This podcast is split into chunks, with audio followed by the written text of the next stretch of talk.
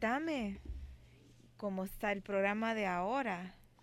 Hoy tenemos preparado un programa muy importante y de lujo. ¿De lujo? Sí, claro. Yo me siento un poco mal aquí ahorita, fíjate. es un venimos con un tema muy importante y de mucho interés en la población. Es muy interesante, ¿saben por qué?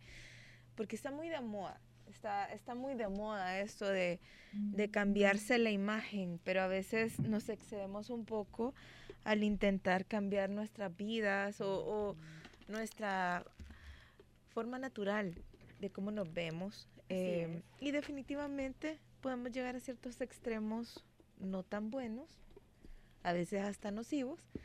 Y, en, y de eso vamos a platicar un poco más de, con nuestro invitado de hoy, se llama Mauricio Guerrero. Nuestro queridísimo doctor Guerrero Arias. Mira, bien lindo. Nomás me miró, me dio la tarjeta. Porque habrá sido Ali. creo que, creo que, creo que saca una mina de oro de aquí el doctor. Él de verdad es un excelente médico. Yo tengo algunos años de de conocerlo y la verdad es que sí se lo recomiendo. ¿Qué te ha hecho? Doctor, ¿cómo está? Pues bien, gracias por la invitación y pues aquí esperando a ver de qué vamos a platicar este día. Un poco de todo, créame. Créame que un poco de todo, porque no solamente que me haga un presupuesto, cómo sale esto. Okay. Sí, yo le estoy hablando al doctor como que fuera carro, ¿verdad? A ver. Bueno, eh, pero en realidad no somos un carro, pero sí de tantos arreglitos que muchas mujeres nos queremos hacer. Vamos hablando casi de lo mismo. Doctor, cuénteme, ¿cuándo es realmente necesaria una cirugía plástica? ¿Cuáles son las opciones, digo, digamos, ¿cuándo es que a usted le llega un paciente y dice, yo necesito una cirugía? Y, y, usted nunca va a decir que no, por ejemplo. Mire, eh, la verdad de que no hay una edad, no hay una edad específica, pero sí eh, en la evaluación física, en la evaluación médica que se hace en el consultorio, es cuando decidimos si sí se puede hacer o si no se puede hacer y si, se pueden cumplir las expectativas de la paciente o no se pueden cumplir las expectativas de la paciente. La expectativa es lo que la paciente espera con su cirugía. Entonces, hay pacientes de que llegan, por decirle algo, que ya se operaron una o dos veces, una, una área de su cuerpo ya están bien e insisten en hacer otra cirugía. Entonces, eh, dicen que es más difícil decir que no que sí. Entonces, hay, pues hay ocasiones que uno tiene que decirles no y explicar por qué no. O les dice, sí, usted necesita esta y esta y esta y explicar por qué se necesita la cirugía. Porque la mayoría de personas ya llegan, curiosamente, con diagnóstico, con tratamiento y con plan quirúrgico que ellas se han inventado. Ah, ok. Entonces, uno, entonces, ¿qué tiene que hacer uno? Jessica le dice, fíjate. Entonces, entonces, ¿qué tiene que hacer uno? Tratarles de hacer caer a una realidad de qué es lo que se espera con su cirugía y qué espera ella realmente con su cirugía. O sea, que si yo llego donde usted, mire doctor, yo necesito que me haga un arreglito por aquí, por la, por la, por todos lados. Pero digamos, la gente, o bueno, las personas tenemos ese problema de la sonrisa. Inmediatamente nos reímos y aquí están las dos marquitas. Nunca me la voy a quitar porque sinceramente esto dice que me río mucho y algo que me siento bien orgullosa. Pero de ahí las patillas de gallo y que estas cuestiones alrededor de los ojos. Y mejor no sigo porque la gente no me ha visto tan de cerca. Mira, ahí lo, ahí lo que pasa es esto, por ejemplo, eh, eh, los surquitos que van de la nariz hacia el ángulo de la boca se llaman surcos melolabiales. Todo, usted ve un recién nacido y tiene Ah, no le creo. Véalos. Y ahí va a ver que tiene su surquito. Y ve un ancianito y también tiene. Ese es un surco normal porque hay una inserción de muchos músculos en la cara. Y es lo que usted dice, al sonreír mucho, los músculos se contraen y es un surco natural. Ahora, es muy frecuente la consulta para rellenar ese surco. Entonces se rellena, hay materiales para relleno, pues ácido hialurónico, grasa, lo que fuera.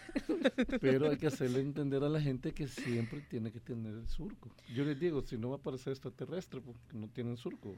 Pues Todos los humanos tenemos. yo, yo tengo muchísimas, pero muchísimas, muchísimas preguntas para usted, sinceramente. vaya, este, y si me hace el zipper en cuanto me lo deja. el six no, es, es es que nosotros hacíamos el chiste de una amiga de mi mamá hace muchísimos años, la señora cuerpazo, pero cuerpazo, pero esculpido por cirugías, por supuesto. Eh, que en aquellos tiempos eran un poquito menos este, evidentes, realmente, porque ahora siento que con esto de los implantes y ajá, y a veces hay cosas exageradas, digamos. Entonces, pero esta mujer se miraba súper bien. Esta mujer se miraba súper bien. Este, entonces nosotros le decíamos no, que el doctor le había, le había, le había quitado toda la piel. le había sacado todo y solo le había dejado un zipper aquí al lado para volverse a meter. Entonces, yo sé que es mentira, pero no, yo, yo, por eso le dije lo del zipper. ¿Cuánto, cuánto porque me dejes con, solo con el zipper? no, vaya. Eh, ¿Cuánto es? Eh, vaya, usted me dice que no hay edad. Yo no, tengo edad para llegar y decirle, mire, yo necesito una rinoplastia, por decirlo así. Bueno, por ejemplo. una niña de 12 años que le llega con problemas de rinoplastia. Ahí vamos, ahí vamos. Si esta niña, una niña de 12 años llega y sus papás dicen, sí, yo quiero que me la haga no tengo que hacer, que hacer entrar en razón a la niña, sino que a los papás. Porque la niña todavía, le, si estamos hablando eminentemente estético, tenemos que esperar a que ella termine de desarrollar, que crezca su cara, sus huesitos, sus orejas, que todo eso tiene que desarrollarse y posteriormente se lo hacemos. Yo usualmente el sexo femenino de los 22 años en adelante, en hombres los 25, 26 en adelante. ¿Por qué? Estética, porque ya se formó tu rostro, ya se formó tu cuerpo. Ahora bien, si viene una niña de 12 años con una secuela del labio y paladar hendido, ah, es diferente. Ahí se tiene que operar. Definitivamente. Entonces hay criterios donde uno tiene que, que manejarlo. O si viene una niña de 12 años que tuvo un accidente de tránsito y que su, su naricita le quedó eh, deformada, por decir algo, y le cuesta respirar, claro que la tenemos que operar, ¿verdad? Es un mm. criterio muy diferente. Por la quebradura de la nariz también lo hace. Sí, se hace. En, cuando hablamos de, en mi caso, cuando hablamos de nariz, yo me entrené con cirujanos plásticos y con otorrinos. Entonces yo puedo trabajar lo que es el tabique nasal o el septo, así como las turbinas, allá adentro hay un montón de cositas que se hacen para, me, para, ahorrarle al paciente o otro doctor que entre y de una sola vez ya estoy adentro para solucionar el problema. Por eso es necesario que lleguen a la clínica para examinar a las personas. Porque uno, a ver qué tan, también respira, cuáles son los problemas físicos realmente que pueda tener la persona. porque a veces a mí me escriben por decir algo eh, por Instagram. ¿va? ¿Cuánto por la nariz? La nariz, ¿cuánto? Ajá. Yo, yo fuera esa. Y fíjese que yo, y fíjese que yo me, yo me he inventado una respuesta para que entiendan. A ver, ¿cuánto por la nariz, doctor? Entonces yo le diría, vamos a ver, cuando usted habla a un salón que no la conocen y le dicen, mire, me quiero, me quiero, me quiero cambiar mi look, ¿cuánto por el pelo y qué me va a hacer? Y si no la conocen, ¿qué le dicen? que ir. Tiene que ir, le dicen, venga, quiero ver cuánto pelo tiene, qué tan delgadito está, qué tan largo, ta, ta, ta, ta, ta. Y en base a eso y a su cara le dicen, ok, tanto. Igual es aquí.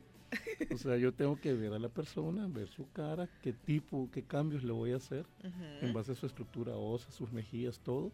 Y en base a eso se le hace el presupuesto. Y, que, y vamos a hablar un poco de la cirugía de busto, de implante de senos. Este, no, tú no necesitas Vero. El punto es. y Vero, ¿y yo qué tengo que ver aquí? no, no seas. No, no. Vero es la persona que nos ayuda con nuestras redes sociales y digamos que si ella se pone a preguntarle algo al doctor es exagerada, o sea, de plano. quiere llevártelo todo para ti. así que no, no, hoy no vas a preguntar nada, Verónica, Por lo menos de esa parte no. no seas así, yo le estoy diciendo una mujer hermosa, la Vero. No, por eso yo no dije lo contrario. Bueno, doctor, eh, estamos hablando de estos implantes de senos. Eh, yo he escuchado varias personas que me han dicho, mira, pero es que no es solamente ponerse el implante, es que eh, el busto tiene que quedar arregladito de tal manera que no se mire anormal esto. O sea, que no, sea, que no se mire como que solo te pusieron los implantes y ya. Y es un cuidado posoperatorio bien fuerte el que tiene que tener esta gente que, que, andan vendadas o tienen unas camisas... Eh, un brasier especial, como yo, un brasier ortopédico. Mira, ahí va con el busto. Vamos a hablar, el busto tiene varias, varias eh, eh, eh, varios estilos de bustos, ¿verdad? Por ejemplo, si llega una persona que casi no tiene busto y las medidas, porque uno le tiene que tomar unas medidas a la paciente, están dentro de los rangos normales, se coloca el implante. Yo usualmente por norma personal los pongo todos abajo del músculo pectoral mayor. ¿Por qué razón? porque pasar el tiempo, el músculo pectoral le da cierta cierto sostén al implante, el cual tiene un peso, no es exagerado, pero tiene un peso. Y, es piel, y tú, y tú se lo pones a la piel. Entonces, si, si uno pone el implante, fíjese arriba del músculo, el implante hace una sola unidad con el peso de la glándula mamaria. Ok. Entonces, a los 3, 3 4 años va a caer por efecto de gravedad. Si usted pone el implante abajo del músculo, el músculo sostiene el implante y la glándula está anclada al, músculo. Entonces no cae tan rápido. Ahora bien, si tenemos a alguien que tiene una glándula mamaria caída, no solo puedo ir a poner el implante, tengo que ir a corregir la glándula y poner el implante. Porque si no, el implante queda en un lado y la glándula en otro lado. Ah, pues Pregúntame, Jessica, ¿cómo te va a salir la, operación a ti, Alicia? Eh, sin comentarios porque ya perdí la cuenta. Bueno, y hay otro tema también, hay otro tema que hay muchas, muchos, muchos eh, médicos que se ponen a poner implantes, pero los ponen arriba del músculo. Es una técnica aprobada y autorizada en todo el mundo. El tema de la, de arriba del músculo es que en Estados Unidos se comenzó a vender como opérese ahora y en la tarde va a tomar café con sus amigas. Mm. Esa es la técnica. Así lo así lo, hicieron público ellos. El mm. tema de eso es de que se pone abajo del músculo. Esto es como que si, ¿cómo te explico? Como que si yo sé eh, manejar bicicleta y compro una moto grandotota, ¿verdad? Entonces vengo yo y digo, como sé manejar bicicleta, sé manejar moto agarro la moto y me mato. Mm, claro. ¿Qué pasa? Eso es así es. Si uno viene, si alguien no está entrenado para poner el implante abajo del músculo, le vende a la persona, mire, se lo voy a poner arriba porque va a quedar muy bonito, pero no. La cosa es que la técnica bajo muscular es la mejor técnica. Ok.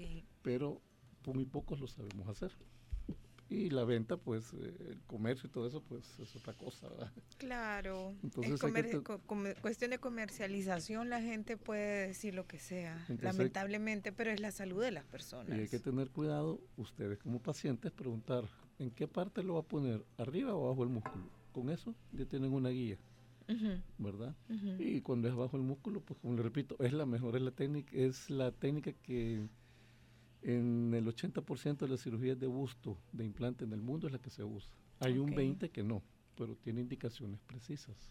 Ok, ok, perfecto. Ahora bien, este, pues esto es cuestión muscular y cuestiones, pero a mí me han contado, me han contado, porque así de arruinadita como estoy, ya saben que no me he hecho nada.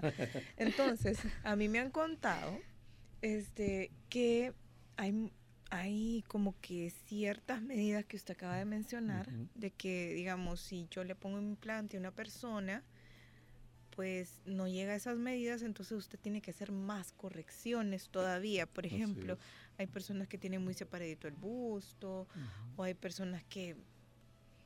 Em, no sé ni cómo explicarlo.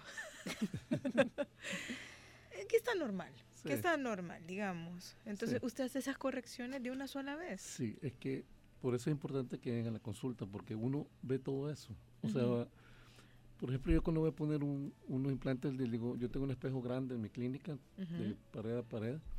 La idea es que la paciente venga, se ponga los implantes bajo su brasier con la blusa que usualmente usa y que modele. Y que se dé cuenta. Que se dé cuenta. Y yo le digo, vaya, usted no solo es busto, usted tiene cabeza, tiene busto, tiene pancita, tiene nalgas, tiene pierna. Véase completa. Exacto. Y además les, pido, si puede dar tacón, lleve tacón y modele, veas. Y que haya alguien con usted, su pareja o su amiga, quien sea. Entonces la idea es que se vean como una sola unidad. Si usted viene y se concentra eh, solo en el busto, la persona pierde la perspectiva real de lo que se va a hacer. Entonces ya teniendo eso, ya, ya llegamos a una conclusión y decimos, vamos a hacer esto, vamos a hacer aquello. Ahora, si ya tiene un problema, por ejemplo, unas mamas que parecen eh, como que fueran rabanitos, se llaman mamas tuberosas, eh, como un tubérculo. ¿Y si parecen? Parecen rabanitos, así, que no se desarrollan mucho. Entonces, ese tipo de mama, yo le tengo que hacer el... Por eso es importante que con eso yo le hago el diagnóstico, le digo, vaya, ok, su mama es una mama tuberosa, por decir algo, grado 2, grado 1, grado 4. La técnica no solo va a ser poner un implante, porque en su mente tienen idea que solo es el implante y va a quedar como que es supermodelo. Pero no. si ya tenemos algo de base, hay que corregir eso y poner el implante. Y todo eso se hace en la misma cirugía. Por eso es importante. Por, eso le digo, cuando me cuenta por el implante, tengo que verla. desgraciadamente. y, y, si, y, si, y si parece una señora caída. Vaya, si es una señora caída, si es una señora caída, lo mismo, hay que tomar ciertas medidas, el hombro, su abdomen, la distancia. Así que en realidad esto es anatómicamente correcto que, que uno tenga, digamos, que, que, se considere que el busto tiene que estar colocado dentro de su cuerpo en cierto lugar, digamos. Sí, hay ciertos parámetros normales. Ah. Ahora bien, todo busto, todo busto natural tiene que tener en la parte superior un cierto aplanamiento y más volumen en la parte media donde está el pezón y la areola y en el polo inferior. Entonces, poquito planito de arriba, polo medio alto y polo inferior alto. Anda, ahora bien, Vero. Ahora bien, ¿cuál es el problema? ¿Cuál es el problema? Cuando uno pone implantes de mama, por ejemplo, hay pacientes que me dicen, yo quiero que me los ponga aquí arriba.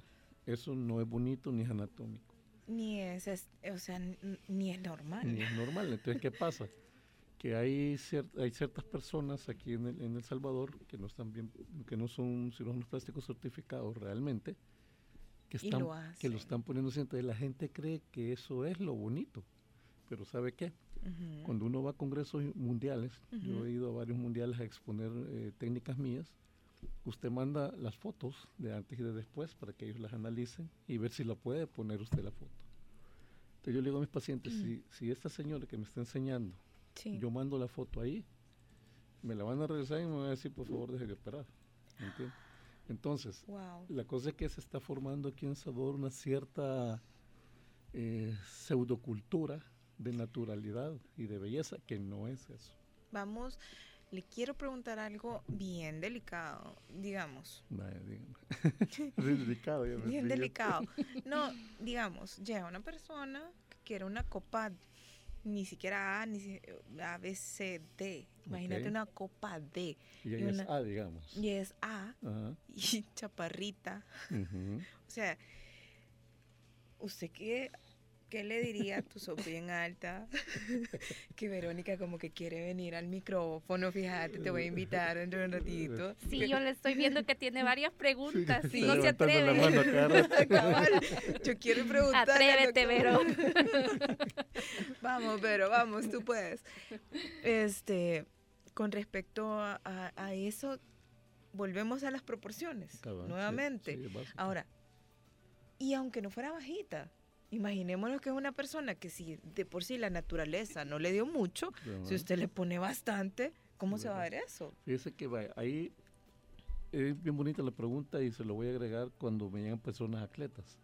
Por ejemplo, si llega una persona pequeña, chiquitita, eh, rellenita, y me dice, mira doctor, yo soy Copa B, yo quiero ser D. Mm. Le digo porque me han llegado. Es donde yo le digo, donde yo le digo bajar las expectativas a algo real. Exacto. Entonces yo le tengo que decir, mire, con todo el respeto del mundo, usted está algo rellenita. Si yo le pongo un implante muy grande, se va a ver más chaparrita y más gordita. Sí, claro. Ya no, ya no se va a ver, ya no se va a ver como usted quiere verse. Porque usualmente me llevan fotos de modelos. Entonces, tengo que, tengo que modificar muchas áreas para que pueda llegar ahí. Entonces uno tiene que hacerle decir, vaya, mire, yo le voy a poner este implante para que subamos una copa o dos máximo, para que todavía se vea bien. También hay pacientes que me dicen, sí, está bueno, doctor, hágame. Vaya, se lo hago. Y después me dicen pues, al, año, mire, yo quiero más. ¿Usted sabe qué hago yo? Vaya al gimnasio, póngase a dieta y platiquemos. Y hay pacientes que lo hacen. Hay pacientes que lo hacen. Entonces ya, ya llegan después, va, ok, ya le pongo un poquito más. ¿Me entiendes? O sea, no, si yo solo por hacer una cirugía, yo pongo lo que la paciente me quiere a veces, que tiene una, una figura distorsionada realmente, lo que puede pasar, es mi obligación como profesional decirle, no, eso no le va a quedar bonito. Eso se va a ver así, se va a ver así. O sea, tiene que entender eso. Sí. Igual con los atletas, son personas delgadas, pesistas por decir algo, delgadas, y me dicen, mire, yo quiero que me ponga una grandota.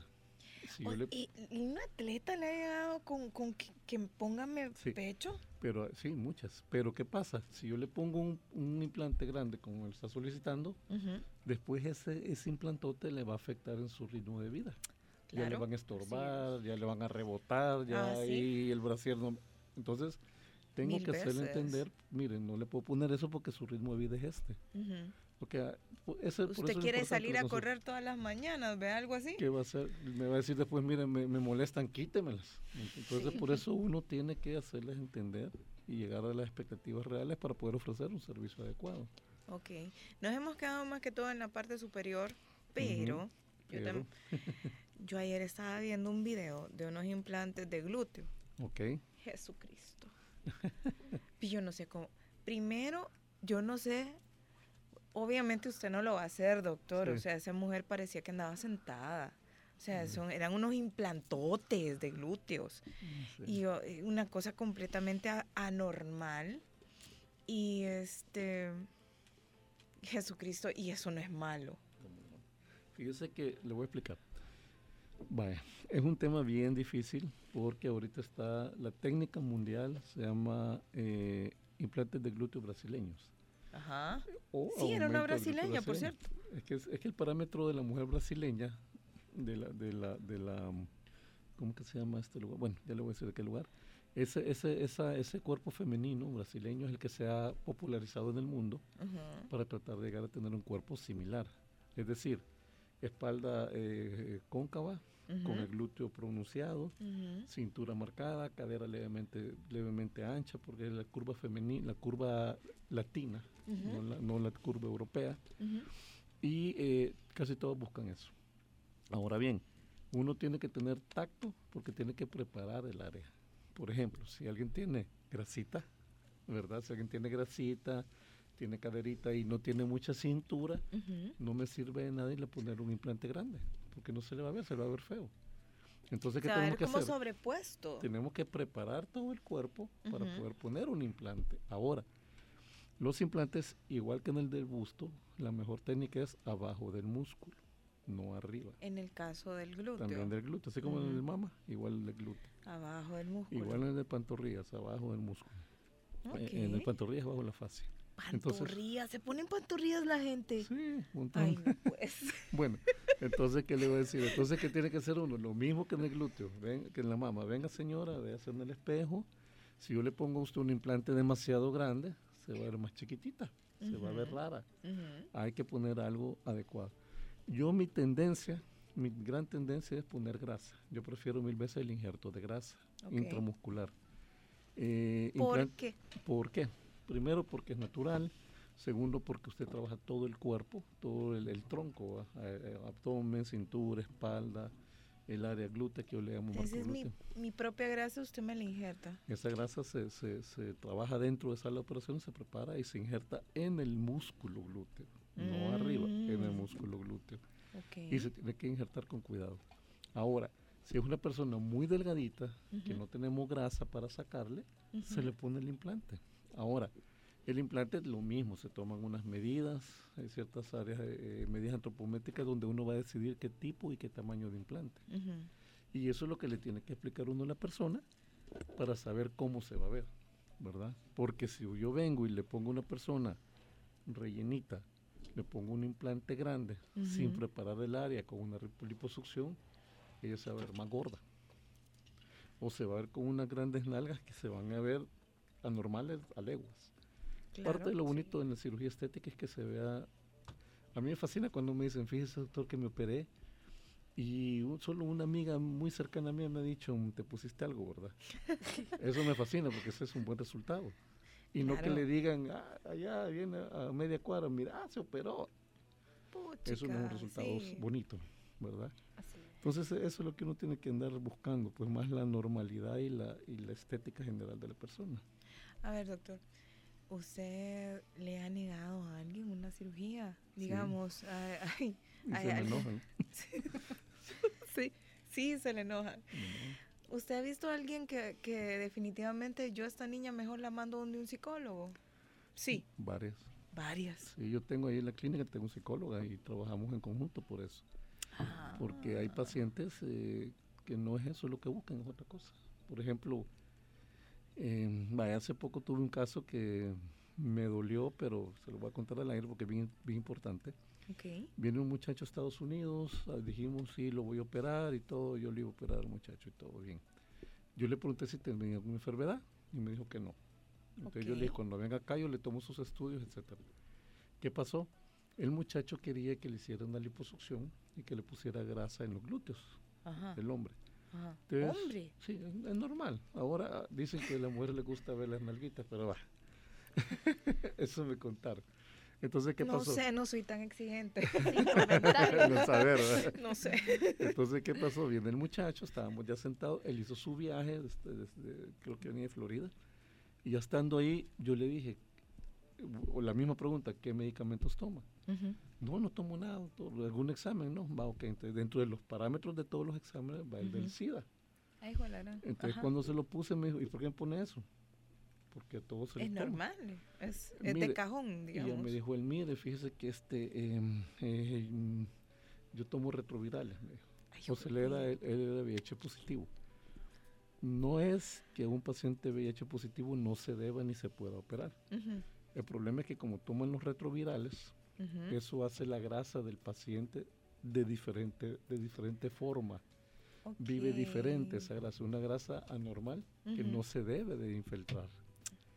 Entonces yo le dije, mire, aunque yo le haga la lipo y les ponga la grasa en su glúteo, esa grasa no le sirve de nada.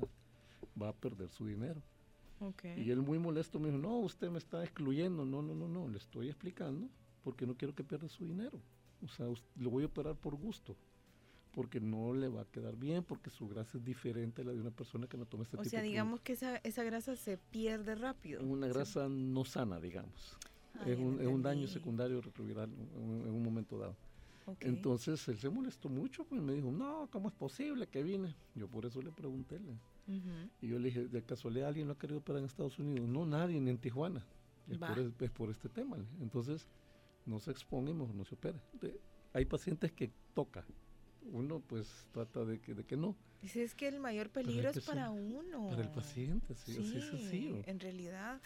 Y hay, y hay poca Sí, exacto. La gente piensa que esto es como, como ir a un salón y me voy a, me voy a quitar las cejas o me las voy a poner o, o, me voy a poner pestañas y no es así de fácil. Lo creen algo bien sencillo. Exactamente. Y es, tu vida. Es una operación. Sí, antes yo les decía, miren, porque por ejemplo hay pacientes que me dicen, vaya, le voy a poner los implantes de mama. Y me dicen, vaya doctor, ¿y voy a quedar morada? Obviamente. Y me, voy a y me voy a inflamar. Claro. Y, tengo que usar brasier especial. Claro. ¿Y por qué? Porque la voy a operar. Eh, yo, yo antes les decía, miren, nadie la va a agarrar a besitos. Es una cirugía. Pero ya lo cambié porque una señora me enojó. Ay, Dios mío, ya me imagino. Entonces, ahora lo que le digo es lo que usted acaba de decir. Miren, no va a ir a cortarse el pelo al salón ni a que se lo pinten. Es una cirugía como que le quiten la vesícula, como que le cubren de la hernia, como cualquier cirugía. Exactamente. Hay inflamación, dolor, molestia, pues. Es lo que siempre sucede a, a raíz de una operación.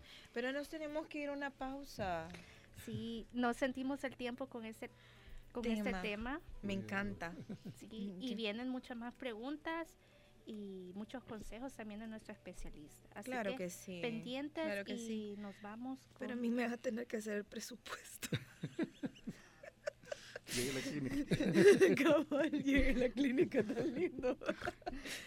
Ay, no. Nos vamos a una breve pausa y seguimos con más de la entrevista con el doctor Mauricio Guerrero. Sintoniza todos los miércoles de 10 a.m. a 12 del mediodía tu programa Contracorriente, con entrevistas, música y mucha información de interés, con Alicia Torres y Jorge Mengíbar.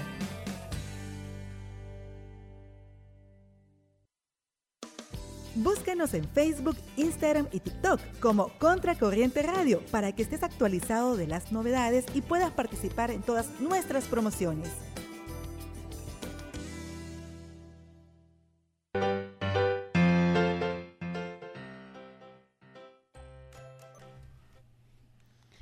Muy buenas tardes, bienvenidos. Seguimos aquí en plática con el doctor Mauricio Guerrero cirujano plástico y que nos está instruyendo acerca de cómo deberíamos de amar un poco más nuestro cuerpo y tratarnos mejor, ¿verdad? Porque es bien importante que sepamos, digamos, las medidas correctas, anatómicamente hablando, de lo que debería de esperarse de una persona, de un ser humano cualquiera, doctor.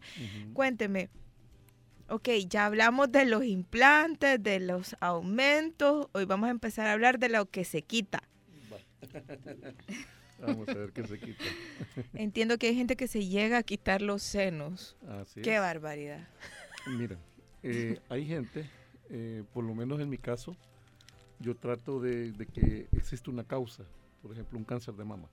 Ah, ok. Un cáncer de mama, sí, hay que extirpar el seno y a la vez programar o proyectar cómo se va a reconstruir para volver a hacer seno, ¿verdad? Ok.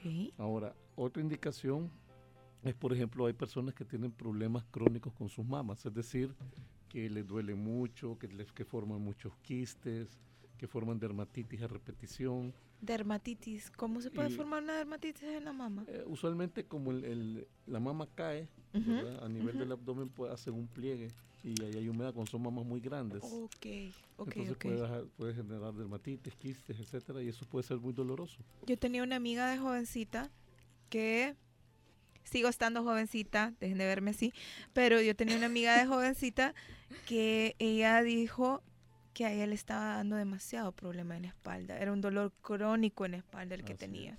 Entonces, cuando tienen unas mamas muy grandes, es, mucho peso. Ese es el tema. Entonces, la espalda se, se, deforma, ha visto cuando andan en los, en los desfiles, que hay un muchacho que lleva un bombo, una cosa grandota y le va pegando así. Claro, claro. La posición de la espalda que en ese momento tiene él por el peso del bombo, es la que tienen estas personas con una mama muy grandes. Se deforma la, forma de la, de la columna. Entonces genera dolores crónicos, inflamaciones, limita la vida de la persona. En ese caso, se puede hacer una reducción de mama sin ningún problema.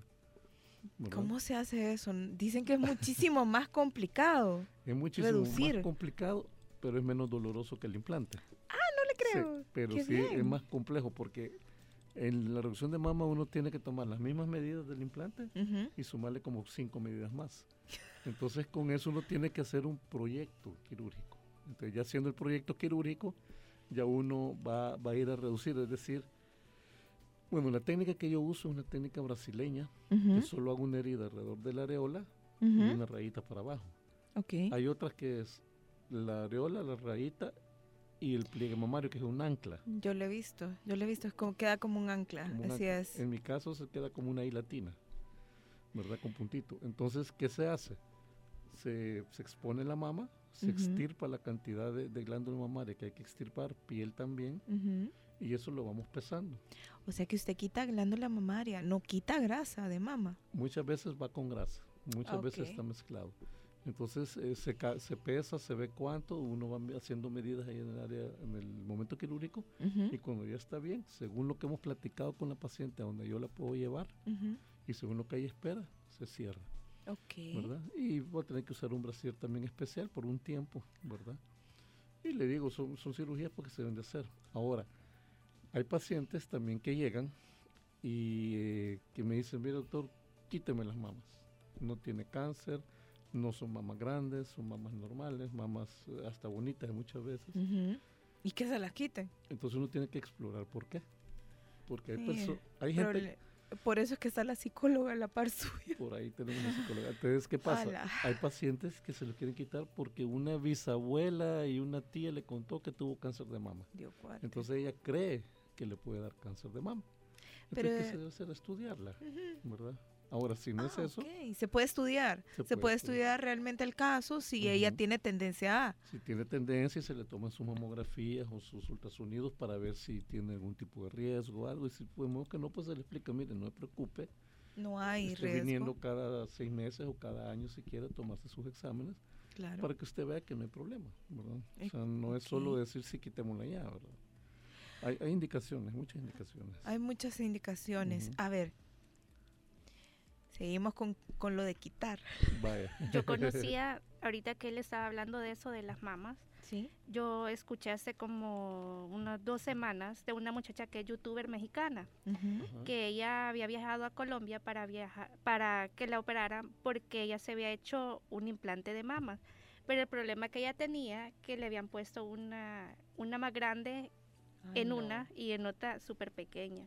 Igual le habían puesto en los glúteos demasiado. Entonces ella estaba teniendo ese problema de dolor de espalda. Sí.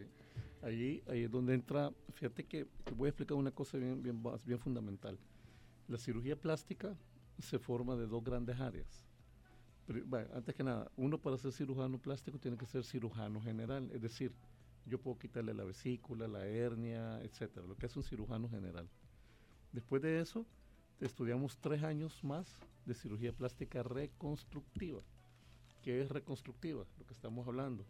Cáncer de piel, el cáncer de mama, quemadas, fracturas de cara, eh, etcétera, eh, en la mano, túnel del carpo, todo eso es cirugía plástica. ¿Túnel carpiano lo opera usted también? Sí, yo lo opero.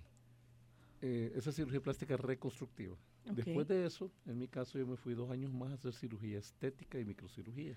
O sea, estamos hablando de cuántos años de estudio para estar aquí sentado hoy. Son siete de cirugía plástica, ¿verdad? son no son cinco de cirugía plástica y cuatro de cirugía general. Más los siete ya de médico. De médico. Ajá, entonces estamos hablando. Yo te perdí la cosa. Siete, siete, Un montón de años. 14 más cuatro, sí. Son cinco, cinco de cirugía. 18 años. Cinco de cirugía plástica, digamos.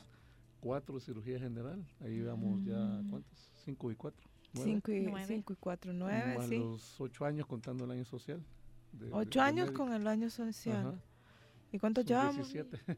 17 años. Sí, sí, 17 años. 17 años. Bueno, entonces regresando. Entonces ya, ya hicimos cirugía reconstructiva, cirugía estética, y ya entonces se mezclan las dos especialidades. Al mezclar las dos especialidades entra lo que la pregunta que nos dijo. ¿Cuál es? por ejemplo, en el caso de ella, le pusieron muchos mucho implantes, se deformó, digamos. ¿Qué tengo que hacer yo como cirujano plástico? Tengo que verla desde el punto de vista, yo le llamo cirugía de reconstrucción estética.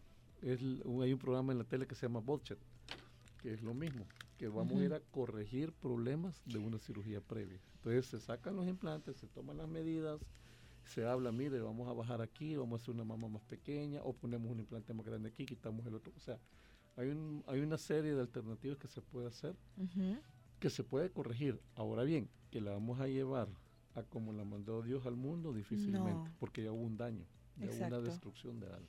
Eso le iba a decir, cuando nosotros ponemos, la gente tiene que estar consciente que usted está estirando piel. Así es. Usted está estirando piel definitivamente. Y si vengo dentro de un año y no me gustó mi implante, yo tengo mi pielcita estirada. ¿Se acuerda que al inicio le dije yo que uno tenía que ir poco a poco? Por eso si me piden, yo soy Copa. Eh, copa y quiero de, yo le dije, no, lo más que le puedo subir es una o tal vez dos por el mismo tema. Porque subiendo una o dos copas, si usted quita el implante, la piel puede llegar a retraerse en un momento dado. Pero si usted pone un implante y gigante, la piel se estira. Y es como con el caso de las embarazadas. Una embarazada que dice, ah, voy a comer por dos, papá, papá, comienzan a comer. las estrías. Y después del parto quedan panzoncitas. Y pasa un año y siguen panzoncitas. ¿Por qué? Porque la piel no se logró retraer. ¿verdad? la piel no, es similar en esto. A ver, Fíjate que yo, yo vuelvo a lo de la quitada, porque estamos en la parte de quitar. De quitar. Viera que no son tan inquietas eh, por lo general. Ahorita lo que pasa es que se están criticando entre ellas y se miran y ajá, ¿qué te voy a quitar y qué te voy a poner y qué eh, te pondría y qué te quitaría? ¡Qué barbaridad! Jessica. No estoy diciendo nada, estamos al aire. ¿Qué son esas difamaciones? el clásico, el clásico cuando estoy operando, por ejemplo, algo ahí. No, ahorita tenemos en mente que vamos a pedirle al doctor que Estoy haciendo el proyecto. Tren de queso y donde arroz. a veces estoy operando y de repente porque estoy diciendo aumento de glúteo. Y llegan siempre enfermeras, por ejemplo, otro quirófano y se caen y se tocan. ¡Ay, no! Estoy haciendo implante y, y una le dice a la otra, mira, ¿Cuánto me falta? Ponete, ponete. Eh, eh, eso es clásico, es un reflejo femenino normalísimo. Ay, Yo veo a Vero con eso así. No, Verónica sería, sería glotonería. Ya, gula, si vos te querés poner algo es gula. ¿Oíste, cariña? Ah, bueno, puede ser. Eso, digamos, tengo un busto muy grande y quiero reacomodarlo. Quitarle donde sobra, por ejemplo, o hacerlo estéticamente correcto, como habíamos hablado, que hay medidas y todo esto. También se puede hacer, doctor. Sí, sí se puede hacer. Se puede hacer. Se puede hacer con el busto, póngale también con la papada, con la panza también, con la panza también. Si tenemos una pancita que cae, yo les digo que cae como delantal. ¡Ey! Esa, ¿sí? Eso, ese, ese es, esa es la de los embarazos. Por ahí vamos, por ahí vamos. Estamos llegando. Este, esa, esa pancita es de, este, es de embarazo, ¿verdad? Más que todo. Mm, no, también a veces por que comen mucho y no han hecho ejercicio, etcétera. Ah, Entonces, si nosotros tenemos una pancita que cae como delantal, ahí hay que hacer una cirugía, que hay que hacer un corte para ir a quitar todo ese exceso de piel. Ahora, si tenemos una pancita que no cae como delantal, se puede hacer una lipoescultura. O sea, depende, ahí regresamos al tema que lleguen a la consulta porque tiene que ver uno el, el tipo y la calidad de piel qué piel va, a responder bien y qué piel no. Es que eso, a eso vamos, hay pieles que son bien elásticas y bien bellas, yo las he visto. Y hay pieles que no, y hay pieles que sí, se estiraron y se estiraron y, se llegaron, ¿verdad? Eh, yo tengo una duda con respecto a esto de la lipoescultura, ya que lo tocó. A mí me, me, me, da cosa porque tengo ganas. ya vamos llegando. Ya vamos llegando. Perdón. Yo la necesito en todo el cuerpo, sinceramente. Pero eh, en realidad, ¿cuánto es lo más prudente de quitarle a una persona de grasita? O sea, yo, yo tengo una persona, o sea, si, si le llega a una persona obesa, usted la manda inmediatamente a hacer ejercicio, me imagino. Así es, eh, por eso es que en la evaluación uno tiene que hablar con el paciente. O sea, no es decir, hágame una lipo y ya estuvo, no. En la lipo hay parámetros también, ¿verdad? Por ejemplo, si es una persona muy pequeña, muy gordita y que es hemodinámica, eh, tiene enfermedades, que hipertensión o alguna cosa. Wow. Entonces, ¿qué tiene que hacer uno? Primero, mandarle a que le hagan las evaluaciones para ver si se puede operar. Segundo, a veces uno le sugiere, mire, hagamos un trato, baje de peso un poquito y venga otra evaluación. Ahora, hay gente que le dice, no, doctor, quiero que me opere. Ay, Entonces, qué hace? Ahí, tiene, ahí uno tiene que sentarse con la paciente, explicarle, aclararle qué podemos lograr y qué no. Y si aún así quiere, pues las personas, pues uno lo opera. Pero ya tiene el criterio amplio y claro de hasta dónde podemos llegar. O sea que lo que cuánto le puedo quitar a una persona va a depender de la persona en realidad. Así es. Ahora, antes existían parámetros, por ejemplo, 2 litros, 6 litros, que una, una gran lipo son 5 o 6 litros en adelante. Wow. Pero, pero esos parámetros están quedando un poquito en desuso porque ahora se relaciona a cada persona, ¿verdad? Entonces, eh, pero esos conceptos básicos siguen existiendo. Pues, o sea, hay, ese parámetro puede ser, digamos, en algún momento. Pueden ser utilizados o, sirven de referencia. De referencia, una guía. Una guía para cada uno calcula, por ejemplo, dice, mire, yo me quiero poner glúteos con grasa, ok. ya yo la veo y si yo digo, no, usted está demasiado delgadita, no, no tiene suficiente grasa, su índice de masa corporal es bajo, entonces mejor le ponemos implantes. Okay. Ahora, y si va una persona que tiene un poquito de grasita, se puede moldear su cuerpo. Entonces sí, vas, no se preocupe, vamos a hacer dos pájaros de un tiro, moldeamos su cuerpo y le pongo la grasita para que aumente su glúteo. A ver, acláreme eso de moldear el cuerpo. el zipper que les decía. el zipper. para moldear el cuerpo, yo, yo usualmente se los manejo así. Vamos a tratar de llegar al cuerpo que tenía cuando tenía 18 años y era flaquito, flaquito, flaquito. Si tenía cintura, vamos a llegar a esa cintura. Ah. Si a los 18 no tenía cintura, no podemos llegar porque su estructura eh, física, sus huesos, sus músculos no forman cintura. Entonces uno se la puede formar, le pone grasita en las caderas y ya la hace, pues. Pero la paciente tiene que aceptar eso. Ya. O sea, ya no va a ser lineal tipo europea, sino que puede llegar a ser curvilínea tipo latina. Ah, Entonces todo eso es lo que uno le tiene que plantear a la persona. Ahora bien, este yo, yo soy de la idea de que entre menos intervenido esté el cuerpo de una persona, eh, le va mejor. Así es.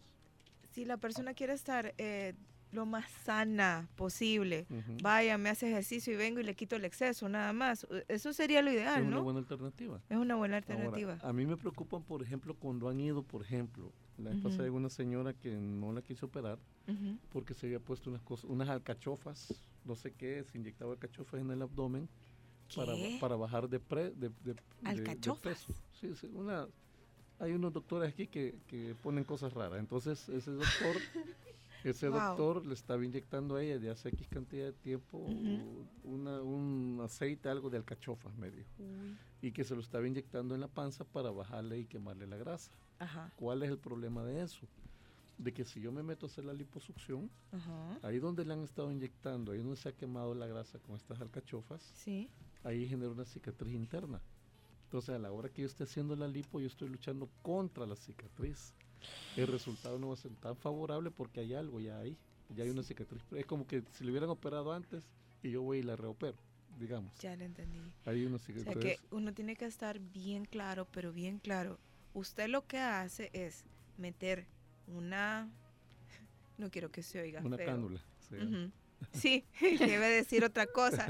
Y vaya, usted mete ese tubito. Ajá, una cánula. Ajá, una cánula para, iba a decir peor, fíjate, peor que tubito. Entonces, usted mete esa cánula entre la piel y el músculo para extraer la grasa de esa persona si hay algo en medio de estos dos que esté pegadito porque hay una cicatriz interna, el resultado no puede ser el mismo. como uno lo espera. Exactamente. Usted puede hasta lastimar más a esta persona por dentro. Por eso uno tiene que decirle, va. Y si insiste la persona, yo le digo, que tiene que tener por lo menos un año de haberse puesto eso para ver si le podemos operar. Exactamente. Así, hay un montón de factores, cosas que uno tiene, y por eso yo les pido de que primero que consulten con un médico plástico certificado.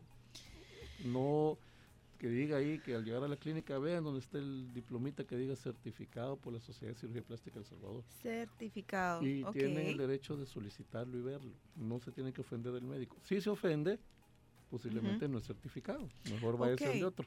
Yo tengo unas amigas, sinceramente. Yo tengo unas amigas que ellas consiguieron un paquete, entre comillas, que eran tres y les cobraban X cantidad de dinero por tres personas. Ok. Este, a mí me dio risa y yo a eso no le tengo confianza. A mí eso de los combos No, me, no, me, no me parece, les dije yo, pero, pero si ustedes creen que lo pueden hacer y que les va a salir bien, pues adelante. Y Dios me las bendiga me las cuide, ¿verdad? En el quirófano. Pero Doctor, vamos, o sea, estamos hablando de el cuerpo. su vida, es su, cuerpo, es lo, más, sagrado, pues, que tenemos, la salud. Y fíjese que eso, eso es, yo siempre por eso les digo, miren, vean primero en la página de la Sociedad de Cirugía Plástica de Salvador, ahí estamos los certificados, vean ahí, porque hay un montón de gente que no están certificados y que andan haciendo cosas que a veces ni saben. Y la gente después llega con nosotros ya con las complicaciones y a ver cómo lo resolvemos. Ahora, el hecho que se opere con un certificado no significa que no van a haber complicaciones, porque acordémonos que en una cirugía siempre existen riesgos de complicaciones, siempre hay de todo. cirugía, no, cirugía. no se le puede decir a la persona no le va a pasar nada. Se le dice, hay riesgos, esperemos en Dios que nos protege y que no pase nada. Exactamente. Y operemos. Para eso se toman todas las medidas previas, pues operar en un buen hospital, con un médico anestesiólogo. Y se le hacen todos los exámenes. que uno lo hace para disminuir los riesgos, ¿verdad? Exactamente. Doctor, que ¿qué, hace, ¿qué pasa con la gente que tiene piel queloide, como yo? me, no, o sea, aquí cualquier cosa que me hagan después se me hincha. Sí. Mira, ahí hay que tener un poquito de cuidado y proyectar bien la cirugía. Y se le dice a la persona, usted tiene queloide, corremos este, este y este riesgo. Ya. ¿Está de acuerdo? Y me va a quedar queloide. No sé, porque no sé cómo va a reaccionar su piel. Exactamente. Lo que uno trata es de, cerrar la cirugía lo mejor posible para evitar que forme queloide. Pero el riesgo, ahí está, ¿verdad? Sí, lamentablemente. bueno. por eso la importancia de, como nos decía nuestro especialista, de consultar con alguien que de verdad se sea especialista, porque si no estamos poniendo en riesgo nuestra propia vida. Es que eso, eso es lo que estábamos hablando con el doc ahorita. Definitivamente la gente este, está arriesgándose. ¿Cuántos artistas se han visto? ¿Cuántas artistas se han visto en la dura tarea de que hay que remendarles algo?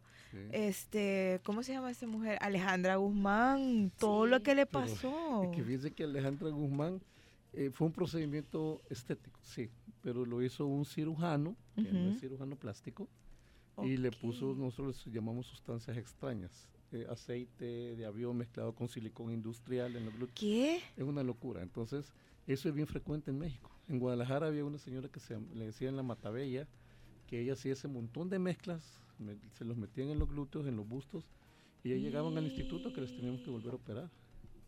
Dios mío, pero, pero, pero eso, pero eso, eh, exactamente, está bien, está bien.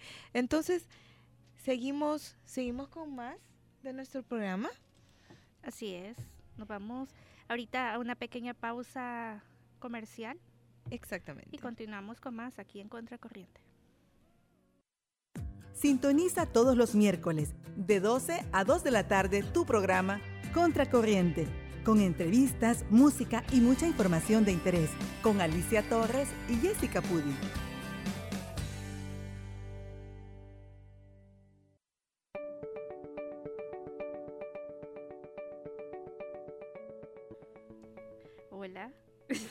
Asustada, Alicia, por el amor de Dios. O sea, esto es un engaño completo, lo que nos están haciendo hoy por hoy la gente. Tantos años hemos vivido a saber. Engañadas, engañadas. Uno cree que la persona es anatómicamente así, mentira. que me acaba de decir aquí el doctor que hay personas, bueno, yo he visto unos engrosamientos del monte de Venus que me parecen completamente absurdos, pero dice el doctor que los hace. Sí, sí, eh, es que se puede hacer un rejuvenecimiento vaginal, por decir algo. No, pero es que eso es más lógico. No, pero también, por ejemplo, la cirugía de Montevenus, hay bueno, hay unos que se quitan y otros que se ponen, como en todo, ¿verdad? Pero sí se puede, o sea, en el Montevenus puede infiltrar grasas sin ningún problema. Claro, tiene que ser medidito, ¿verdad? No, sí, porque yo le dije, imagínese, ajá, imagínese, y después sí, y no puedo caminar, pues. Fíjese que hay mujeres, hay mujeres que le dicen a uno, mire, quíteme esto que no me gusta. Se me ve con las licras o yo no sé. Y hay mujeres que le dicen, quiero que se me vea. Y pues hay que corregirlo, pues hay que, hay que mejorarlo. Siempre uno es ser humano inconforme con lo que Dios le da. Pero siempre eh, cayendo en el parámetro de la normalidad, ¿verdad? O sea, tampoco es... es eh, o sea, usted, a usted le llegan que, que, es un almohadón lo que quieren tener y es mentira. se le tiene que explicar justamente. Eh, es lo que vamos de las expectativas, hasta dónde podemos llegar o a qué se le puede ofrecer. Porque, porque tampoco se van a hacer cosas anormales, ¿verdad? Doctor, mire, y aquí una pregunta bien indiscreta, me van a regañar, pero alargamientos y engrosamientos de miembros masculinos también. También se hace. Qué engaño. Eso lo hacemos. Yo estoy haciendo un Estoy indignada. estoy haciendo por lo menos tres al mes aquí en Salvador. ¿Qué? Es una cirugía bastante. ¿Tres al mes? Es algo bien frecuente. ¿Me puede presentar la foto de todo? Eso no puedo. Yo sé que no puede. Ya, Jessica. hasta dónde hemos llegado con esas cosas. Esto, esto, esto no tiene un límite. El límite lo tiene que poner el profesional. Ahí es donde uno tiene que ah. decir, no, hasta aquí hasta Aquí llego y esto es... Aunque uno se lo exijan, pues. Hay cosas que uno le piden. La vez pasada me pidieron poner perlas en el, en el miembro masculino. No. Y yo le dije, no, eso ya eso no, lo puedo hacer. Pídaselo al del piercing, a mí no. Ahí vaya a hablar de mí conmigo. hasta ahí no llego yo. Son cosas que hay un límite en todo. Exactamente, exactamente. A ver, doctor, entonces volviendo a esto de cuestión de crear conciencia y, y, y, hay límites dentro de la normalidad, porque la verdad es que las normalidades hoy han cambiado, se han extendido, se han estirado, solo Dios sabe cómo. Pero ¿qué es lo que usted le aconsejaría o, su sugerencia a las personas que quieran hacerse una cirugía estética? Lo primerito es eh, ir a pasar consulta, ¿verdad? Porque tienen que examinarlo. Nosotros los médicos lo que hacemos, platicamos con las personas y ahí a la vez estamos sacando información, ¿verdad? Y eh, tratar de escuchar al médico, porque muchas personas ya llevan con un criterio establecido y pues a veces hay que modificarlo. Segundo, eh, consultar con un cirujano plástico certificado. Eso significa que el colegio médico lo reconoce y la Sociedad de Cirugía Plástica del Y tiene un numerito, la certificación tiene un numerito. Sí, ahora bien, y ese diploma tiene que estar a la vista. El paciente tiene todo el derecho, si usted paga su consulta, de decir, ¿dónde está, doctor? Y se lo tiene que enseñar sin que se ofenda. Ahora, si le dicen, no, que por qué, que no sé qué, que no lo tengo, mejor vaya con otro médico. ¿Usted dónde lo tiene, doctor? Ahí en mi clínica lo tengo, a la vista. ¿En la, en la, en la sala de espera, por ejemplo? No, cuando usted entra a la clínica, ahí, está, ahí está el... La primerita, el primer diploma que tengo yo enfrente. Así tienen que verlo. Súper. Y ya para ir cerrando, me gustaría que él nos dé sus su número de teléfono, sus contactos. Todas sus redes sociales, doctor, por favor. ¿Dónde lo podemos contactar? ¿Dónde lo encontramos más el fácilmente? fijo es el 2264-3745, 2264-3745. El celular y WhatsApp es 7746-0188, 7746-0188. En el Instagram me pueden encontrar como cirujano plástico El Salvador, cirujano plástico El Salvador. Y en Facebook como em, cirugía plástica estética El Salvador cirugía plástica estética El Salvador y en, Instagram, como les dije, cirujano plástico El Salvador y esa es la misma página web, cirujano plástico El Salvador. Cirujano plástico en eh, El Salvador, esto es en, Instagram, Y es mi página web también. Y es su página web. Y en TikTok. No. sí, doctor Mauricio Guerrero. no le creo, doctor. ahí, ahí subo unas cositas, ahí, que es de lo que me van preguntando, casos interesantes, pues vamos siguiendo. Es, eh, sí, sí, es una forma rápida de ir evacuando dudas, ¿verdad? Sí, sí. Y eh, ahí en TikTok lo bonito es de que, eh, como tiene que hacer videito para contestar, ¿verdad? Entonces se hacen videitos porque le da chance a uno que, de aclarar más los temas, no solo escrito. Eso es bien importante. Ahora, no me escriban para decirme cuánto cuesta el implante. llegue, a pasar, consulta. Yo creo que lo vamos a decir hasta el cansancio, llegue a pasar consulta. Muchísimas gracias, doctor Oye, por todo. Me encantó tenerlo acá. Yo creo que lo vamos a volver a invitar. A la hora, cuando me Por favor. por favor. Porque, porque me tiene que sacar el presupuesto. Está bien. ¿Cuánto para quitarme todos los choques? Está bueno. Muchísimas gracias. Y entonces seguimos con más de Contracorriente Radio, Ali. Muy buenas tardes. Tenemos aquí en cabina a un talento salvadoreño. ¿Qué tal, Anthony Ramírez? ¿Cómo estás? Pues bendecido, muchas gracias por la invitación a Radio Asder, eh, a este programa tan bonito. Pues, en primer lugar, el agradecimiento por el apoyo al artista nacional. Nosotros siempre invitamos gente de acá, El Salvador. Bueno, para que tú te fijes, tuvimos a Marito Rivera un día de estos, ¿verdad, Ali? Claro, hace unos como tres semanas. Tres semanitas tuvimos a Marito acá con su nueva canción y sus lanzamientos. Este, con, contanos, Anthony, ¿qué es lo que vas a hacer próximamente? ¿Qué andas haciendo ahorita, por ejemplo? Bueno, este, andamos en un montón de vueltas. En primer lugar, eh, ya tenemos trayectoria bastante amplia, ya casi son 13 años. Comencé a los 10 años en lo que es la música. He pertenecido a varios eh, grupos musicales de acá de El Salvador, como Grupo La Calle SB, Grupo La Máquina, Alfredo José La Colección, eh, Grupo Escándalo, varios grupos que gracias a Dios me brindaron la oportunidad de, pertenecer a sus agrupaciones, lo cual decidí ahora ya formar lo, propio. Nació la idea de, hacerme solista y pues eh, seguir con mi banda, con mi propia banda, Norteño Banda. Entonces se viene música 100% original, como la que ya van a escuchar. Tengo la primera producción con video que los, lo pueden buscar en YouTube. Se titula Literal de Anthony Ramírez. Literal de Anthony Ramírez. Totalmente original, inédito eh, un tema que ya está sonando también en México, que pronto esperamos hacer colaboraciones con amigos mexicanos. Nos vas a dejar todo eso acá en la radio para que te podamos poner ya en nuestra programación, ¿verdad? Para que lo soliciten. Muchísimas gracias. Y también te podemos encontrar, me imagino, en Spotify. ¿En qué plataformas estás? ¿Y cómo estás? ¿Cómo te encontramos? Eh, aparezco en Spotify como Anthony Ramírez, ahí sí con H. Anthony, Ramírez, ahí está mi primer tema. Deletréamelo, Anthony. Anthony con H. Anthony normal. Anthony normal. ¿Y la H dónde va? Va después de la T. Anthony. Anthony. Qué bárbara, Jessica. Que no.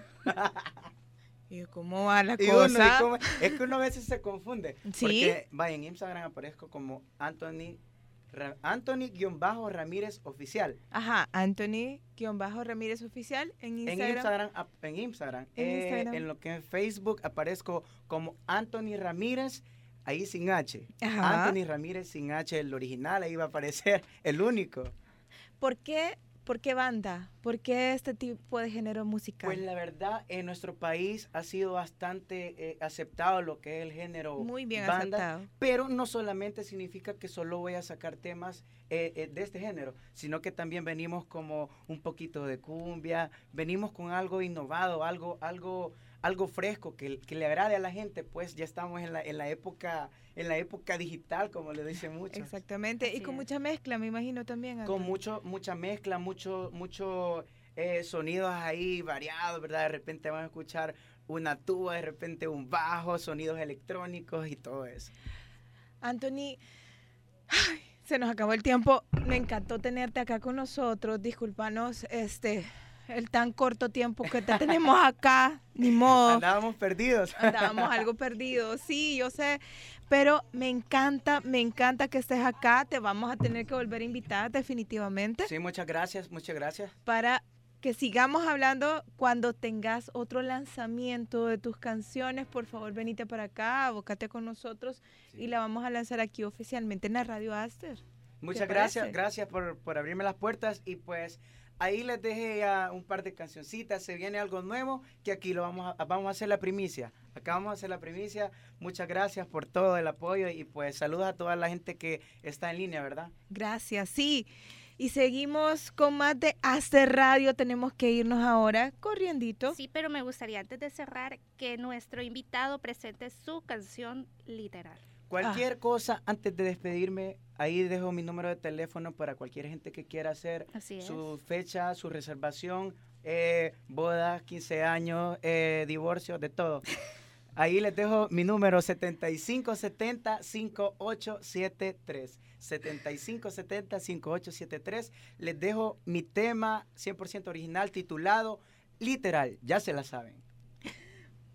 Muchísimas gracias. Gracias por tu sintonía y seguimos aquí en Radio Aster. Nos vemos el otro miércoles.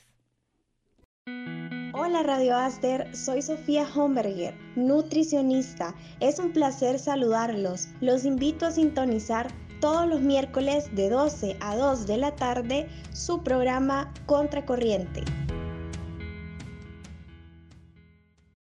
Sintoniza todos los